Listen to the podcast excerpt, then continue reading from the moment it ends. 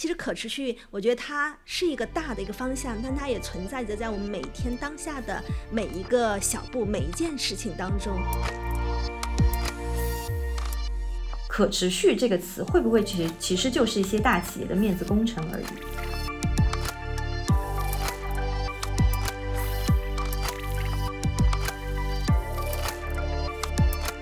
作为建筑的运营者还有业主而言，他们购买呃可持续的解决方案的初衷还是以合规降本为主。在未来，我觉得有一个关键词，我想说的就是爱。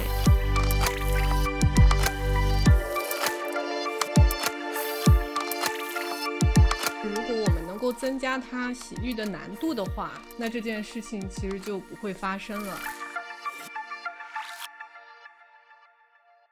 Hello，大家好，欢迎收听《重油话说》，我是本期节目主持人米娅，来自重量联行市场部，非常高兴和咱们在座的几位有趣又有料的朋友一起今天来聊一聊可持续的话题。那我们先和大家打个招呼吧。首先，我们请赵世坚 Tina，那他是来自同济大学设计创意学院工业设计系的老师，也是我们非常呃专业的这个珠宝设计师啊。那 Tina 和大家打个招呼吧。大家好，非常高兴能在线上和大家呃一起聊天、见面、探讨可持续的议题。我是来自于设计创意学院同济大学设计创意学院的工业设计系的老师，同时呢，我们也有运营一个 JA Lab 首饰实验室。同时呢，我的研究方向是可持续时尚。那我们的学科啊，呃，主要是探讨工业设计的嗯这个前沿的这个发展方向。Hello，Hello，欢迎欢迎。好，那我们下一位呢是来自 B Corp China 共益企业中国倡导团队的项目总监江宇飞，欢迎宇飞。嗯，大家好，我是宇飞，来自 B Corp China 公益企业中国。那不知道大家有没有听说过 B Corp 啊？嗯，这是一个倡导商业向善的这样的一个企业家社群。那我们所想做的就是去尝试用商业的方式来解决社会和环境的议题。欢迎欢迎宇飞。那我们最后还有一位是我们重量联行研究部房地产科技洞察的负责人张卫军 Susan，来和大家介绍一下自己吧，Susan。Hello，大家好，我是来自重量联行研究部的 Susan。那我主要研究的方向呢是。房地产科技，那房地产科技里面，最近大家都非常关注的一个方向就是可持续。因为在双碳的这样一个大背景下，我们看到越来越多的房地产企业还有租户都有要实现可持续发展的这样的一个目标。所以在我的日常工作中呢，我们也在找一些在可持续领域具有领先的一些初创企业，为我们的企业实现可持续的目标提供科技的力量。非常欢迎三位今天来。来聊天。那首先的话，呃，我想先不如让 Tina 来开个头吧，因为其实我们今天的这个聊天局啊，某种程度上也是因为和 Tina 的一个缘分。那可能关注我们的朋友应该知道，今年四月的时候，中外联行和其他的一些合作伙伴联合发起了一个十乘十低碳办公联盟。那当时我们是围绕一些低碳办公场景可持续的实践，策划了一场线下的艺术展览。那这个展览其实正是由缇娜来操刀设计的，所以也是这个可持续的话题啊，建立了我们和缇娜的一个缘分。所以想请缇娜来给我们先分享一下，呃，现在这个展览有没有一些什么新的近况，要呃有什么变化吗？哦，好的，谢谢米娅。呃，我来给大家简单介绍一下我们的十乘十的低碳办公联盟发起的可持续的艺术展呢。呃，现在已经进入到第三站了。我们第一站呢是在浦东图书馆，也是因为这个站我们结缘了 JLL。呃，JLL 的这个艺术装置啊，也是让我们眼前一亮。它这个环形的一个艺术装置，代表着是一个永续，嗯，和我们的主题也是环环相扣。那么在这个环状的这个装置里面啊，我看到 JLL 的这个呃这个呃工作团队啊，也把很多的废弃的材料，比如说保特瓶啊、渔网啊，都放在了这个环形的这个艺术装置里面，让我印象非常的深刻。呃，作为策展团队之一，还有作为这个艺术创作者之一，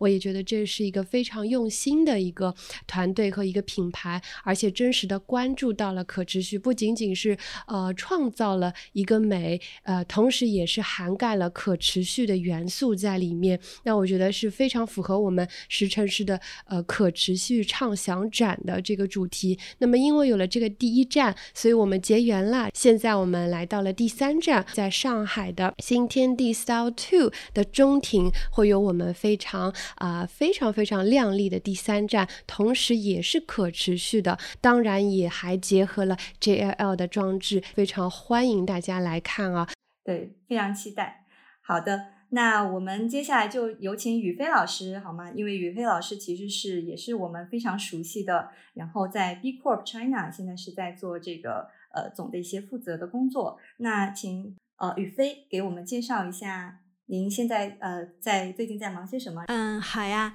嗯，B Corp 的话，如果我们简单去来看的话，我们叫做商业向善 （Business for Good）。我们所做的事情就是尝试我们再去探索我们的商业模式，无论是在我的产品服务设计，或者说在我运营的角度，我如何用商业模式来解决社会与环境的问题。那我们最近在做的呃一些事情，一方面我们会去做很多的工作坊、论坛的呈现。那这块我们会和企业去做一些交流，那同时我们也会和商学院和我们的老师们去探讨，那我们在前置教育当中如何去让大家去思考未来的商业的领导者会是什么模样的。那同时我们还会做很多 to C 的，今年做了还蛮多 to C 的活动。嗯，刚才听到会提到哦，你们在做的十乘十的这个艺术装置，那我们做的另外一个呃，也是一个小小的一个展览，我们做的像是 B Store，我们会把 B Corp 的各种的可持续好物集结在一起，然后我们主题叫做“可持续生活的一天”，去呈现就是每个人或者说可以去看见那些品牌背后的对于社会、对于环境友好的时间和事情。好的，谢谢宇飞的介绍。呃，那我们之后也可以关于 B Corp 的，包括一些呃我们的认证企业，可以有更多的一些探索，因为我们今天还有蛮多的一些话题，其实是也是和我们的这些绿色认证的企业是蛮相关的。嗯，那接下来我们想把这个。话题我们就抛给 Susan 啊，那 Susan 其实，呃，你在中央联行研究部其实也是做很多科房地产科技相关的一些研究。那今天其实我们是聊这个可持续发展的一个话题，也想听听你在这个领域里面有没有一些最近在看的，或者说想跟我们分享的。嗯，有一个数据我不知道大家知不知道，就是建筑的全生命周期的碳排放其实是占到了全国碳排放的百分之五十点。六这样子的一个比例是非常大的，是所有行业之首。那么，如果我们把建筑看作一个生命体的话，那从这个建筑破土动工到它最后被拆除，它整个过程中碳排放最高的两个环节，一个是建材的生产环节，还有一个就是我们建筑的运营的环节。所以现在，包括国家在内。出台的很多的政策也是去引导我们在这两个环节尽可能的去做节能减碳的一些工作。那么我们看到的一些呃科技也是围绕着这两个环节展开的。那在建材这个环节，呃，我们看到比较多的就是尽可能去使用一些绿色的建材。那绿色的建材其实它有很多种类型，嗯，有。比方说，就是它在建材的生产的环节中，它通过一些能源的替代啊，或者是提高它建材的一些生产的效率等等，它就可以起到一个建材生产环节的一个低碳排放。然后还有一种呢，就是它这个建材本身它就有比较好的隔热保温的性能，那么它就能够提高我们这个楼减少空调的这样的一个使用。然后还有一个。比较火的，也是最近大家看的比较多的，就是光伏的材料。就是我们现在也在大力推行像光伏建筑一体化这样的一个概念，就是尽可能的在我们的建筑使用的过程中，啊，通过太阳能、风能或电，就这些比较清洁的能源，这也是一个比较大的方向。那么刚刚我们还谈到的一个环节，就是在建筑的一个运行的这样的一个阶段。那运行阶段的话，其实最直接的一个方式就是去使用绿电。那除了绿电之外呢，还有的就是通过对整个楼宇它的一个呃能源管控进行一个集中化的一个管理。这其中也用到了很多一些新的技术，像数字孪生啊，或者是人工智能啊等等。所以这些所有的技术其实都是我们在关注的一个新的一个方向。非常完善啊，就是确实，因为我也看到一些数据，包括在全球，可能我们的建筑行业的在碳排放的占比中都是非常非常高的。所以其实也有很多人说，我们要做可持续发展，其实从建筑行业下手是非常正确的，或者说非常重要的一件事情。那我们也可以看到，为了去推进这些可持续，其实科技一定是扮演一个很重要的一个角色。就我们平常也经常会去看一些传统的媒体，包括社交的媒体，小红书，我们也会经常刷到啊。那现在其实大家越来越多，尤其是些潮人，可能在剖自己的一些这个呃小红书的时候，会更多的去展示我们的一些有可持续消费理念这样的一些商品。那当你今天去咖啡店，可能以前我们都是用塑料杯去接咖啡，那现在的咖啡店已经开始用一些咖啡渣回收的杯子，还有吸管，提供这样的一些东西给到给到大家。那再回到建筑，就其实像刚才 Susan 分享的，我们现在走进办公楼，你会看到非常多自动化的一些设备，可能也是为了我们的节能减碳的去做一些贡献。那所以说，在方方面面，我们都看到了这样的一些理念的践行。所以今天也想问问大家，就是可持续的技术产品，或者说一些设计，对我们普通人而言，到底会有什么样的一个影响？因为其实也可能会有一些呃质疑的声音，说这只是一个概念。那我想问问大家，就是那没有可持续的产品和设计，难道我们就不活了吗？所以到底这个对我们有什么样的影响呢？那不如我们还是请 Tina 先来分享一下，好吗？哦，好的，嗯，谢谢米娅的问题，我觉得很切实际。我觉得可持续的产品对我们的影响，我希望它是刚开始有影响，然后是没有影响。怎么说呢？就是到后来，我们生活当中所有东西都是可持续的产品，那就其实观察不到它的变化了。在刚开始，我们能观察到它的变化，比如说。刚才主持人说到的，就是大家会开始关注使用咖啡渣或者秸秆或者茶渣做的产品。刚开始我们会觉得，哎，它是一个新的东西。那呃，逐渐逐渐，当我们认知它，然后学习它、了解它、掌握它、习惯它了之后，我我们可能觉得它就是我们生活中的一部分。那举个例子，我们呃这个呃我们的这个同济大学设计创意学院的这个可持续时尚的课程啊，我们。我们使用呃呃废弃的这个呃洗面奶的这个包装来进行回收再造。那这个洗面奶它可能是过期了，然后它要进行定期的销毁，那么量很大。那这个时候他把这个扔掉，又觉得好像是挺浪费的，对吧？那么我们回收起来，它又不能说。进入到非常好的细分领域，那这个时候我们就想到了，我们把它进行分拣之后，再让它 upcycle。upcycle 的时候，我们把这个 HDPE 这个材料提炼出来，进行这个板材的加工和制作。那这个时候，我就可以取代本原本百分之百要使用新材料的这个 HDPE，那我就用到的是是回收再造的 HDPE。那么像许多的这个国际品牌，它用的这个材料本身就很好，它如果呃 down cycle 去降解或者它去这个呃回收的话，它可能就是没有物尽其用，没有把它这个优质体现出来。那在我们再造呃再造这个板材的时候，用到了这个高质量的 HDPE 的这个颗粒的时候啊，它就能够。尽物尽其用，把它的这个优势的材呃材料的优势给发挥出来，呃，然后我们看到的这个板材啊，你会不不知道原来它是用洗面奶做的，然后呃生呃同时生活当中这个板材又是特别好的设计，质量非常好，能够取代我们平时的这个 display 啊。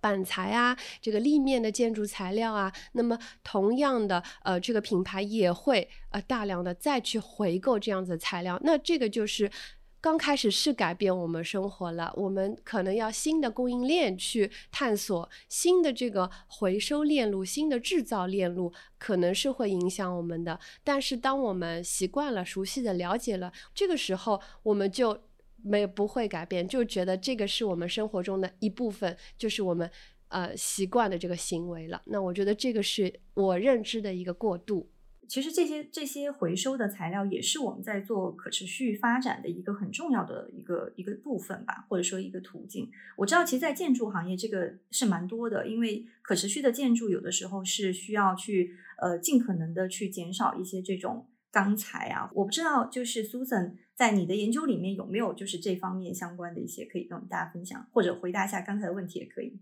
对我其实刚才听到缇娜提到，就是其实咱们现在因为对于可持续好像是一个比较新的一个概念，但其实大家有没有想过，在古代其实我们的楼、我们的建筑就是由一些非常自然的材料所建成的，就是用木头啊、竹子啊或者用稻草这样子搭起来的。但是是随着工业化以及社会的进步，我们才开始使用一些碳排放非常高的，像水泥呀。啊钢材啊等等，那其实现在我们也看到有一些新的材料，它其实就在返璞归真，使用的就是一种叫生物基的材料。这种材料可能它就是来源于我们平时在自然界中的一某一种物质，比方说像嗯用一些嗯天然的嗯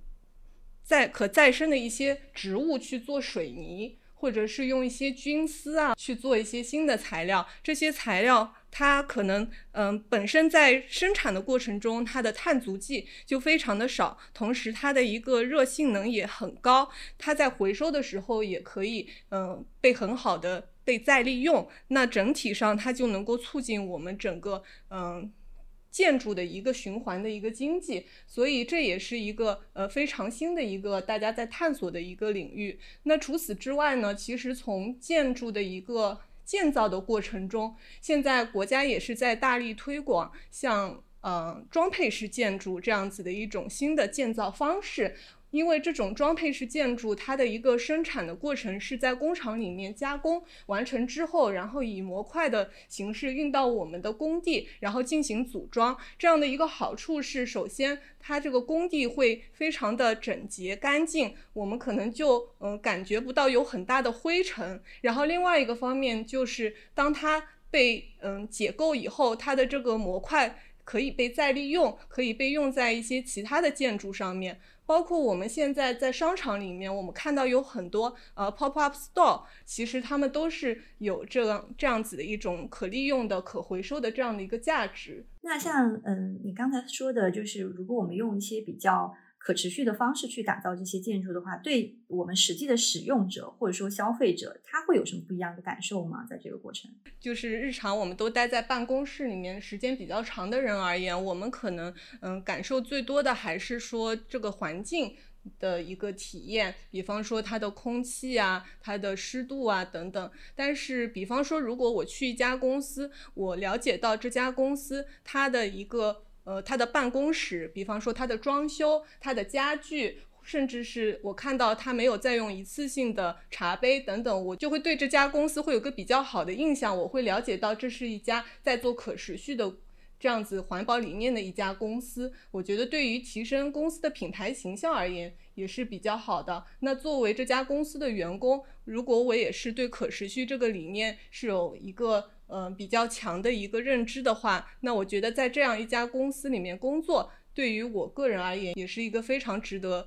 嗯，庆幸的一件事情。我我想这个话题，呃，宇飞应该有非常多可以分享的，因为宇飞作为 B Corp China 的呃这个成员，就是你应该是接触非常多这样子有这样理念的一些公司，对吗？可不可以给我们分享一下他们是怎么做的呢？对，确实，我觉得我们 B Corp 当中还有蛮多这个企业，我感觉他们可以从衣食住行各个角度承包了我们的生活，去呈现一个可持续生活的方式。那如果再从这个行的角度去来看的话，那旅行。也是一个碳排放一个重大的一个推手。我们有家旅行公司，我觉得还很有意思的，它是一家澳大利亚的旅行探险公司。它帮助它的目的地是当地的柬埔寨，呃，那边还是有比较多的塑料袋的污染。那它怎么做呢？它把那些塑料袋教会当地妇女们去把塑料袋进行回收再造，编织出了非常好看的包包。你根本看不出来它是塑料袋回收再造的。那一方面让大家有这方面的意识的提升，另外一方面呢，也给到当地妇女们有。有一个经济的赋能，因为讲到可持续，它包含的我们通常所说的可能都在讲环保，其实它会有更大的一个概念是包含的，我们如何帮助到我们整个社区它的一个大家的一个协同的一个发展去呈现。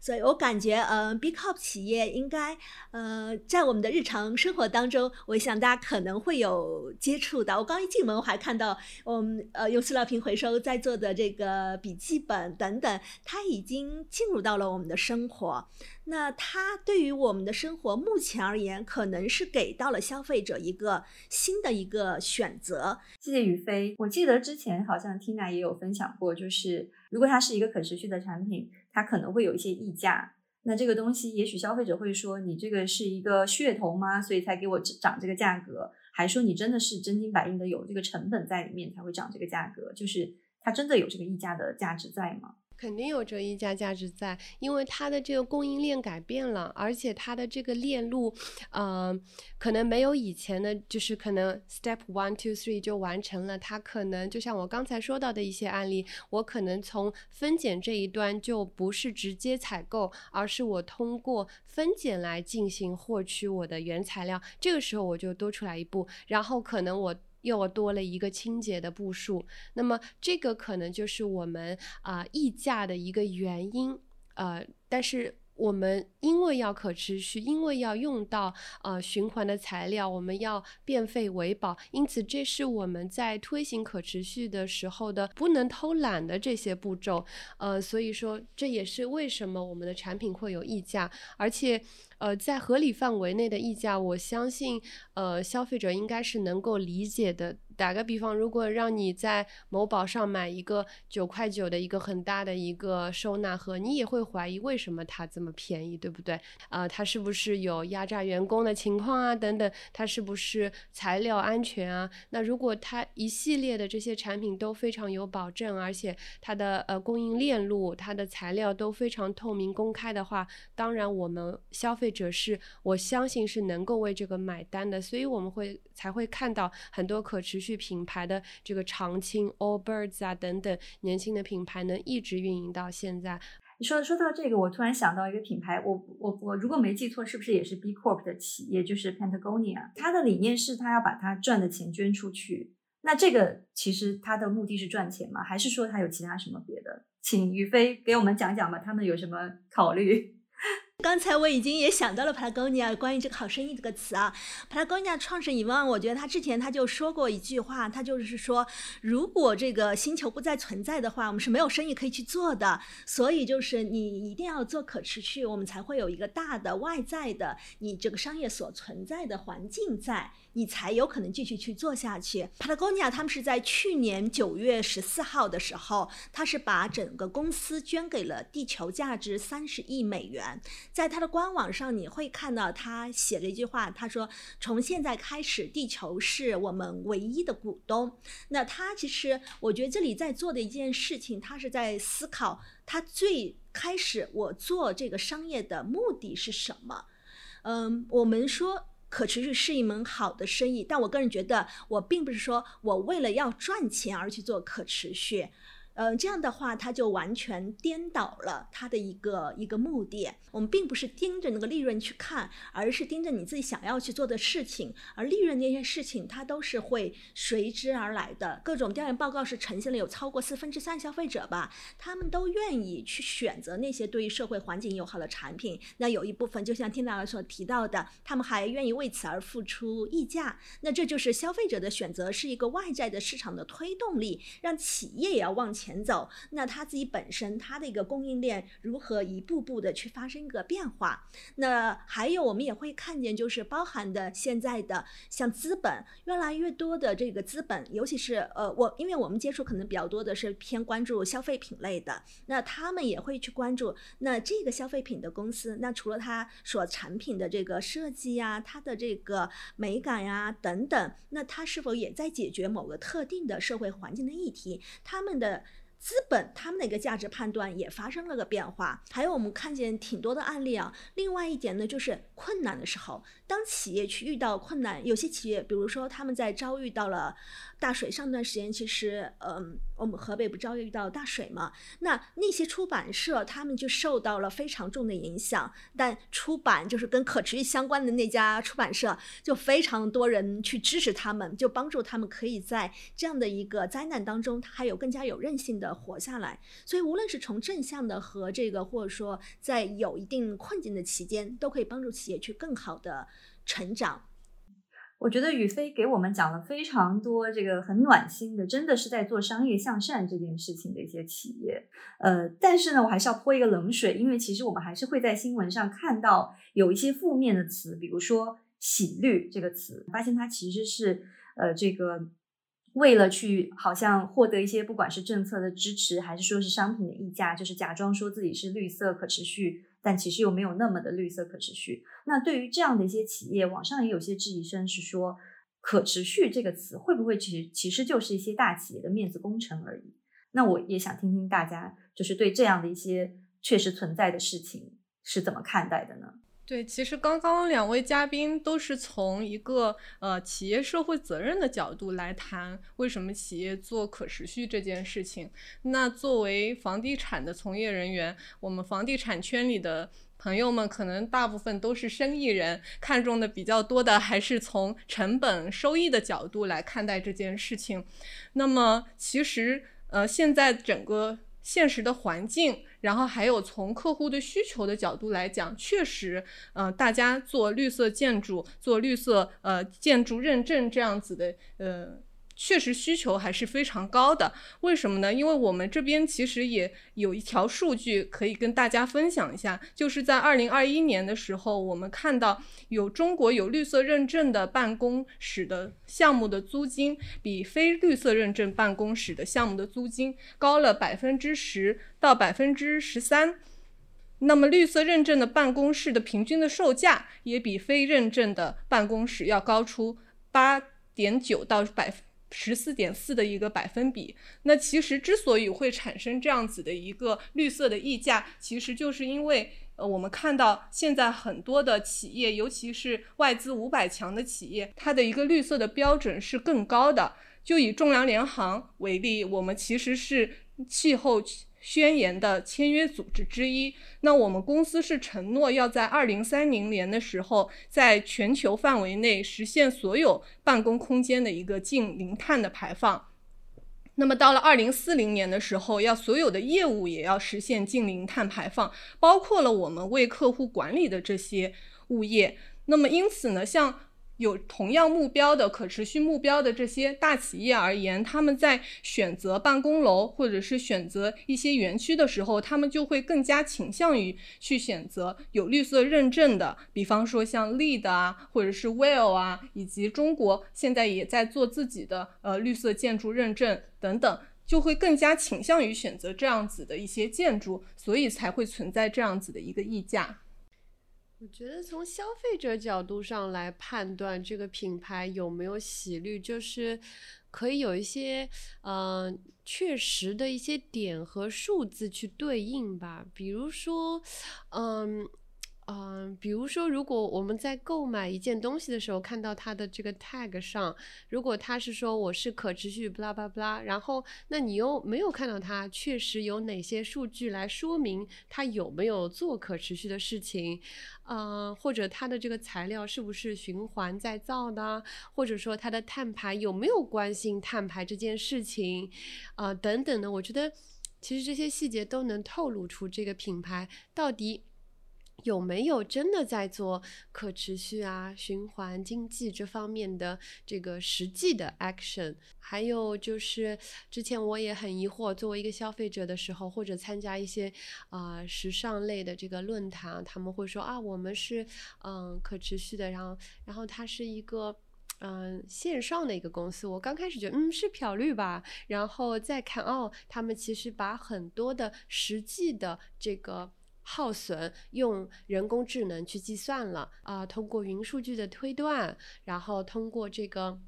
设计师在线上的一些这个虚拟的设计来进行节能减排，这个其实也是在节能减排。我们可能会以为它漂绿，但其实我们现在的科学技术也可以真的是帮它能够节省材料啊，节省能耗。啊，然后来达到它前期的这个。多个样品的诞生，然后通过大数据了解消费者喜欢什么，然后通过这个消费者喜欢的数量去进行 production，然后从而来减少它的碳排。漂率肯定存在吧，但从我做起，从我们自身做起，尽量减少这样子的行为，或者不不和这样行为的品牌合作，然后净化我们和我们合作的供应链。我我突然想到这个话题，其实应该宇飞，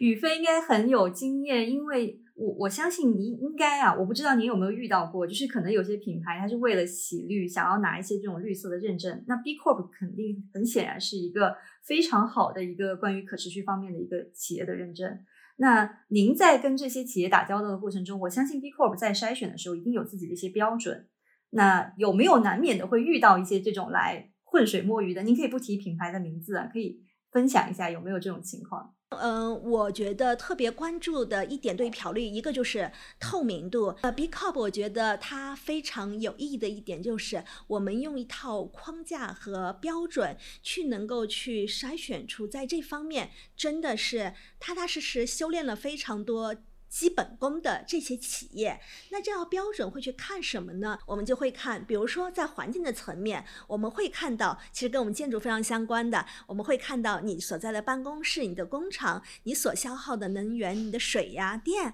那你的废弃物是怎么处理的？你这个有害废弃物是怎么处理的？最近也有这样的有害废弃物直接排入海洋各种的事件，那我们就看你到底是怎么去。做的，而并不是你平时怎么 claim 去说的这个事情。那另外还会去思考，你使用的材料它是可再生的吗？那我们用的这个，你是可再生的这个能源吗？就像我刚刚所提到的这个光伏，还有你在制造过程当中有没有一些创新的方式去减少能源消耗，以及你在销售的过程当中能有环保的创新吗？那另外呢，我们还会去来看对于人这个层面，因为企业它就是由人构成的，它人当中的所有的意识和行动就形成了这家。企业的意识和行动，那我们对于人会给到他对社会环境方面的培训吗？如何保证这个人最基本的不同层次的需求？你的健康、安全、经济福利，你的满意度，你真的开心吗？那你可能每一天来到公司，给公司创造价值的员工，他有可能去拥有企业的一部分吗？还有有些弱势群体，他在经济过程发展过程当中可能是被忽视了，如何被看见、被尊重，有更好的一个就业机会？那在第三个维度，我们再去看。社区企业，我在一个地方，我一定会对我周边的社区会产生一个溢出的效应。那我会帮助我当地的社区去更好的经济的去发展吗？那我会对供应商有社会环境方面的筛选要求，当地的这个人们去更好的去做发展吗？那客户的层面，我们就会看我们的产品和服务到底有什么一些正向的价值。它指的可能并不是我们传统的所说的我产品的这些质量呀等等，而是看那我这些产品是原来没有获得过。这些产品服务的，但他们有这方面需求的人，他能够也获得，这也是个资源的公平性。这些事情，如果你都实实在在一步步做了，这个企业也许最开始。如果他是冲着说，嗯，我想要拿到一个特别好的一个标签这样的方式，但当他把这些事情都做的时候，这家企业已经完成了他在可持续方面的一个往前的一个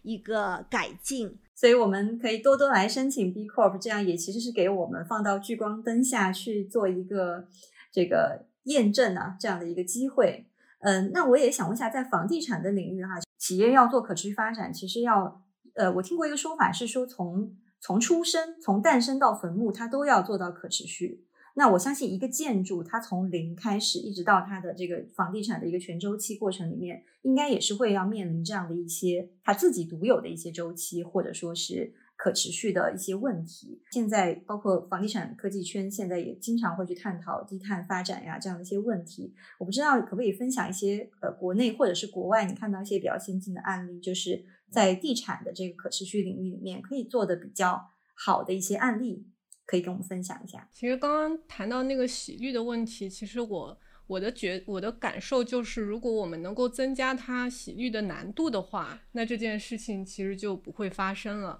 所以反过来说，其实就是要有一套好的体制去规范我们如何去认证这是一家环保的、可持续的这样的企业。那其实刚刚宇飞老师也分享了 B Pop B Corp 他自己有一套比较好的标准，去帮助我们去识别这样子的企业。那其实从技术的角度来讲，我们也看到有一些技术它能够去呃把这个过程变得更加的透明。更加的呃公开，比方说我们之前有看到一家企业，它用的就是区块链的技术，因为区块链它的一个特性就是它的过程是透明公开，并且它的呃它是可以被溯源，也是不可以篡改的，所以这就解决了就是刚才您说的，就是从它的从诞生它的整个供应链到我们最后使用它各个环节，它到底产生了多少的碳，其实都是可以。被监测、被记录的，并且也是不可以被篡改的。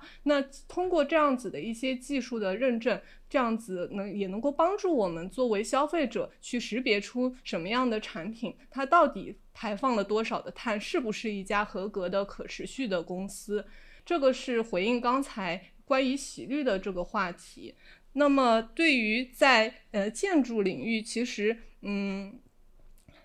我刚刚也有提到，其实现在我们做的确实比较多的一个就是建材，还有一个就是综合能源管理。那综合能源管理其实也是嗯响应我们现在呃对于能源结构改革这样子的一个呃大的一个环境。因为现在其实呃想要达到双碳这样一个目标，最直接的方式就是提高啊清洁能源的一个使用的比例。那我们国家其实也有一个呃。“十四五”规划也是有这样子一个目标，就是要在二零二五年的时候，要把非化石能源的一个使用的比例提高大概五个百分点左右。那其实这五个百分点看上去只有五个百分点，其实 背后其实是非很难的。而且像嗯非化石能源就清洁能源，它的主要的来源就是呃风能啊啊太阳能啊，其实它是有很大的一个。周期性和波动性的，它在储存然后使用的过程中，其实对于企业而言也会带来很大的挑战。那所以其实现在我们也看到有很多新的技术，就是帮助我们去解决这样的一些问题。比方说我们最近看到的一些是做虚拟电厂的，那虚拟电厂好像听上去跟我们。好像不是非常的相关。我们如果想，我们现在如果要使用清洁能源，其实更多的它是一种分布式的。我们需要把这些资源集合在一起作为调度，这样子才能够更好的帮助我们去高效的去使用这些能源，以及以后像清洁能源，它的呃也是一个市场化的运作，就是不是统一的一个电价，它可能会随着温度或者是随着一个使用的高峰，它会电价会出现一些波动。那么这个时候其实。是很需要像呃虚拟电厂这样子的一个中间的机构去调度这样子的一些资源。储能的话，就是因为就清洁能源，我们需要把它给储存起来。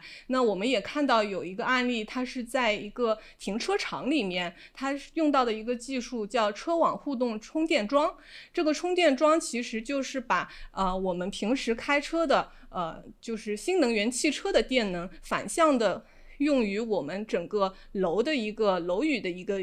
用能，它的一个原理就是说，呃，在一个用电，我们因为车子的用电高峰期其实是在呃我们的上下班高峰期间，那到了呃到了。我们办公室或者是在之后，我们就不会再去使用这样子的新能源车。那这时候它的这个电能其实是被浪费的。那这个时候恰巧又是我们建筑的一个用电高峰。那等到下班的时候，我们其实车子需要用能的时候，又不是我们建筑的用电高峰。它其实就是起到这样一个调节的作用。那它的方式就是和我们的新能源车主签订一个协议，这样子它就可以通过和。通过从新能源车去获取它的一个建筑的用能，然后再返还给我们的车主，然后来抵消车主的，比方说停车费啊，或者是它的一个一个充电的一个费用。对，所以像我们其实，在科技方面有真的挺多的解决方案可以去实现一些可持续发展。呃，也想问一下苏森，就是据你了解，嗯，有就是多少的投资人啊，或者说是楼宇的业主，他们是愿意为这样解决方案买单的吗？就对他们而言是有收益的吗？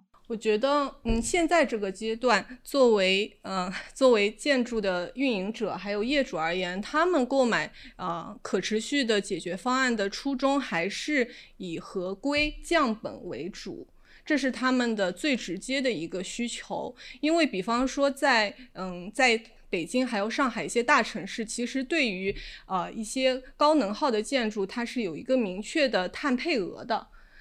如果你达不到这个，如果你超过了它的碳配额，或者你没有及时的去清缴这个碳配额，你是要面临罚单的。那最近我看到一则新闻，在北京有一栋建筑因为没有及时的清缴，然后收到了百万级的一个罚单，是相当高的一个数量。所以这个从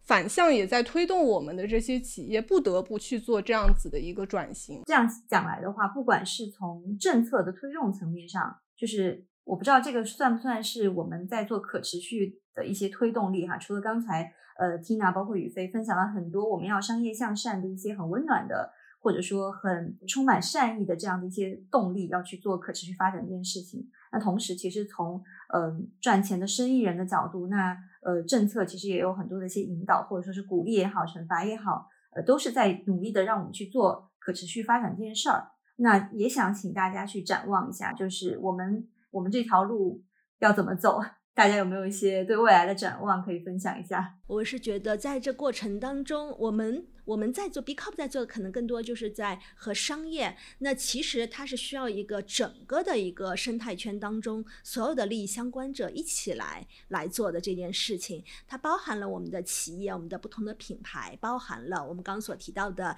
消费者，我们提到的这个投资人，可能提到的我们的高校等等。那大家在一起才有可能去把这个可持续的这样的一个庞大的议题去得以解决。觉然后在做的过程当中，呃，我平时可能收到有一些反馈啊，有些企业会觉得啊，这好像这个目标太远了，那太远了，有的时候你会心存敬畏，就觉得哎，我可能不能够马上做得到。其实可持续，我觉得它是一个大的一个方向，但它也存在着在我们每天当下的每一个小步、每一件事情当中去发生一个变化。我的看法就是在未来，我觉得。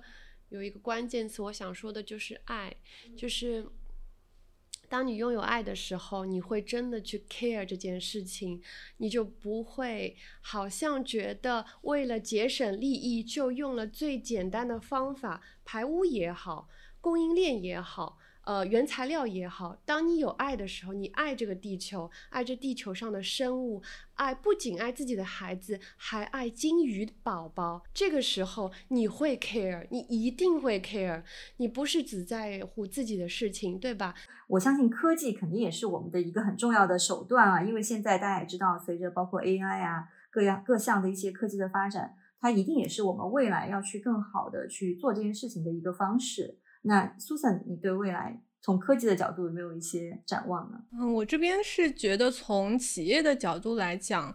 当他们在选择一个科技产品的时候，我希望他们能够给一些初创公司更多的机会，因为其实现在在做可持续的很多的技术都非常的新，这些企业都非常的年轻，但是我们之前在和一些项目呃负责人。在接触的时候，发现他们确实比较倾向于去选择一些比较成熟的公司。他们会问我们这家公司有没有一些落地的案例啊，以及它的一些过去的一些呃有没有发生过一些风险啊，是否存在一些风险啊等等。那其实这就给了那些创新公创创新的一些公司呃比较高的门槛，让他们去。找到一个可以落地的一个场景，那其实这也是仲量联行现在一直想要做的一件事情。像我们就成立了一个国内首个专注于房地产科技的一个企业联盟，叫成悦。那我们希望做的就是能够联合行业内的生态伙伴，一起去挖掘那些嗯比较嗯前瞻性的一些科技的创新的企业，那我们会给这些企业去对接一些资源，那这也可以帮助我们的企业去降低使用新产品的风险。那我希望未来我们的企业能给这些科创的企业一些更多的机会吧。感谢几位的分享，那本期众有话说就先聊到这儿，也非常欢迎各位听友还有课代表啊，可以在评论区、播客公告栏和我们互动、分享和收听笔记。也可以前往众人联行 JL 官方微信号，你可以找到《众有话说》的精华版文字。那其他更多有趣的观点，欢迎大家收听我们的往期节目。我们下期再见，拜拜。